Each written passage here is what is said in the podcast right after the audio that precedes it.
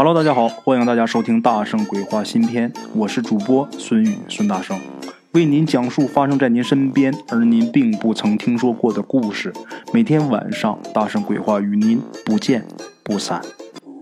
Hello，大家好，我是孙大圣，咱们今天来说这么一个关于牛的故事。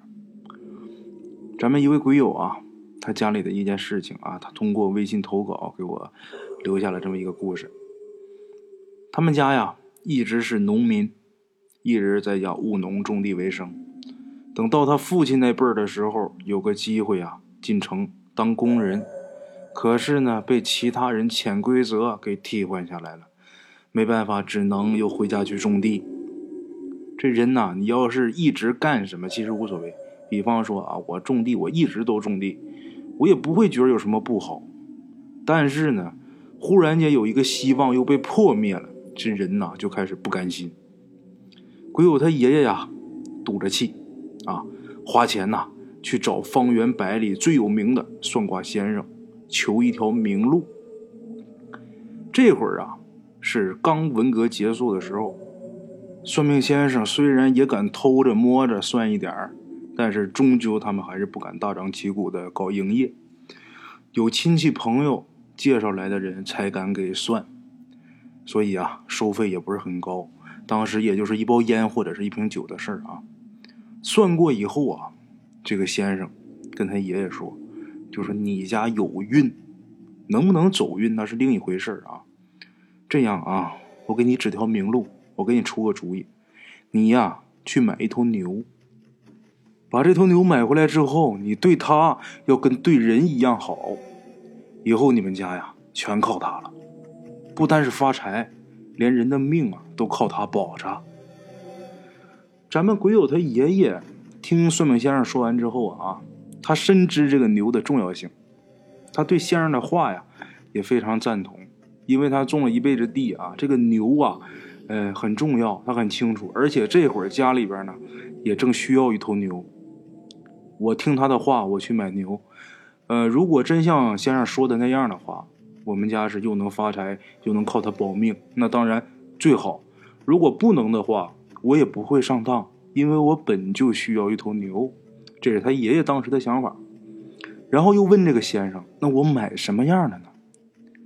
先生说：“你不用问，啊，你去看哪头跟你有缘，你就买哪头，而且还必须是今天买。”啊，当时呢，咱们鬼友他老家。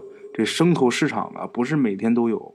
比如啊，这个几个村子啊是初三的市场，那几个村子就是呃初六，一般都是三六九啊。他爷爷一算呐，今天这个开市的时间正好是在他们村子，离他们村子啊能大概十多里地啊。他心想，那我得赶紧去。辞别先生啊，走出来，赶紧直奔市场。等到了这个市场啊，这市场就散的差不多了，已经快结束了啊。赶紧看，啊，看来看去啊，挑了一头牛，没办法了，因为这时候能买的也就是这头牛了，别的不是太小，就是不合用，啊。简短截说呀，他们家把这牛买回去之后啊，对这牛确实是很好，当然呢，干活什么还得干，这样呢。呃，日子过了几年，他们家生活倒是好了不少啊。但是这是全国性的好转，家家都有好日子过，不单是他们家。这个时候对这个算命先生的话就有点不太信服了啊。咱们话说呀，有这么一年，这头牛生病了，先是找兽医给看啊，村里的兽医啊也看不出什么，然后让他们去找比较厉害的兽医，在镇上。那收费是比较高的呀，咱们鬼友他小叔啊就说：“这反正是条牲口，花那么多钱不值，直接给卖给汤锅吧。然后咱们再买一头。汤锅呀，屠宰场啊，杀牛的地方，杀牛杀羊啊。”他这话还没说完呢，鬼友他爷爷呀上去就是一个大巴掌啊，一个大嘴巴子。鬼友他小叔啊被打完之后不敢说话了，不过呢。真说花大价钱去找兽医，家里边的确呀疼得慌。最后决定啊，先用土方先治了，治不好再去。这个所谓的土方啊，他们家人就是觉得什么呢？觉得人比牛金贵啊，给牛吃点人吃的药，再悉心照料，说不定这牛就能好。于是呢，咱们鬼友他爸、他爷还有他小叔就轮流陪着这个牛住，啊，真像是照顾病人似的。家里边啊，呃，藏的各种药也都试着给人牛吃。也不知道是这个药起了作用啊，还是这人照顾的好，反正这牛啊是慢慢好起来了。啊，简短结说，又过了四五年，这个牛啊又一次病倒，这次啊，这个。土方不管用了，再这么喂药、再照顾就不管用了。那么是不是送到水平高的兽医那儿就行了？是行，能治好，但是他们家也没送。为什么？因为这会儿啊，咱们鬼友他奶奶得病了。这病啊，说重不重，说轻也不轻。为啥呢？他这病啊，如果送到市里医院是肯定能治好的，但是大夫说呀，就是掏钱。他们家呢，就是普通的农业家庭，哪有钱呢？啊，这时候啊，给人治病的钱都凑不够，所以这个牛就没往这个好一点的兽医院送啊。而且这时候家里人大部分精力都在照顾病人上，村里市里这么来回跑，所以也就没有更多空闲的时间呢去照顾牛。这头老牛啊，奄奄一息了。咱们鬼友他小叔啊。就又想起来把那牛给卖到汤锅去，而且呢，他也接受了上次的教训，他没直接说跟他爹说，他先是啊领这个汤锅的人来看，结果呢，人家汤锅的人来一看，说你这牛病成这样不行啊，我们不能要啊，啊，根本就不要。村里啊，这时候来了一个亲戚，啊，这个亲戚不是他们家亲戚，是其他邻居家的这么一亲戚。这人呢是学这个畜牧的，啊，那家人呢也不错，介绍他这个亲戚啊来给咱们鬼友他们家啊看这头牛，给这牛看看病。他那亲戚呢到这一看，就觉得这牛啊 怪。最后仔细一检查啊，检查了一番，介绍他来的这个村民呐还在旁边一直说：“哎呀，这家人有病啊，他这药费还凑不够呢。”你给想想啊，给想一个省钱的办法。结果他的亲戚说：“我给你联系个人吧。”啊，过了一会儿之后啊，也不知道他联系了个什么人啊。总之他是去这个村委会打了一通电话。没过两天，还真来一个人。这个人呢，中年男性。这个邻居的亲戚去接的这个人，接完之后直接带到咱们鬼友家。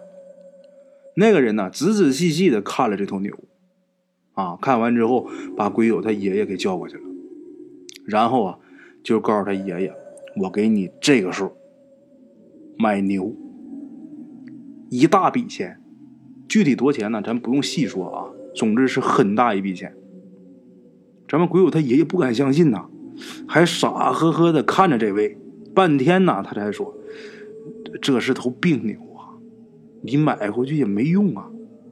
那人哈哈一笑，我说：“大爷，你真实在！得，您甭怕我上当，我呀，实话告诉你，我不是买牛，我是买牛黄。”咱们鬼友他爷爷吓一跳啊，说：“那那那你不得宰了他才能拿出牛黄吗？”那人也直接说：“大爷，我不瞒你，我现在就是不杀他，过一段时间他也得死。这牛啊，没治了。”要么您等着他寿终正寝了，您再给我打电话，我再来收也行。可是我听说你家里有病人呐，等着用钱，难道您就甘愿为了这牛耽误病人吗？人家买牛的把这话一说，这老头没话了啊。这时候鬼友他小叔啊还想多要点那个人呐也直接跟他说：“小子，我告诉你啊，我给你的价是最高的价，我呢。”如果来，我不告诉你我收牛黄，我就说我收牛，啊，我买走了。你说你上不上当？我既然敢给你说价钱，我就敢保证没人比我们出的高。我们是国家的大厂啊！你要去问价，我也不拦着。我现在我就回县城去等你们去。你问一圈啊，你觉得谁合适，你再来跟我说啊。有一个啊出的价比我高的话，我掉头我就走，我再不来打扰你们。我告诉你，你就是问八圈你回过头来你还得这牛还得卖给我。我就提醒你一句啊，别耽误你家病人。其实啊，这时候这人出的钱啊，对咱们鬼友他们家来说，那当时那是天文数字啊。家里最后一合计，人家说有道理是吧？要想骗咱们，人家不说买牛黄了，人家说买牛了，卖了，啊，把这老牛给卖了。卖完的这个钱呢，不但给鬼友他奶奶治好了病，而且还剩下了一大半啊。要是依着鬼友他爷爷呀，这些钱就都存起来了。好在呀，咱们鬼友他爸，还有他小叔就说：“这钱不如咱们干点啥吧。”最后是好说歹说，总算是给分出来一部分，给咱们鬼友他爸还有他小叔啊，拿这钱出来闯荡，没十多年呐，都发财了啊！自然呢，也可以说是他们本身有能力，但是这个启动资金也很重要啊啊！故事讲到这儿啊，这个算命先生说的，你们家呃发财走运得靠这头牛，你们家得用这头牛保命，这都算是应验了啊。好了啊，咱们今天故事先到这儿，感谢各位老铁的收听，咱们明天继续啊。OK，各位老铁们啊，咱们今天的故事呢，先到这里。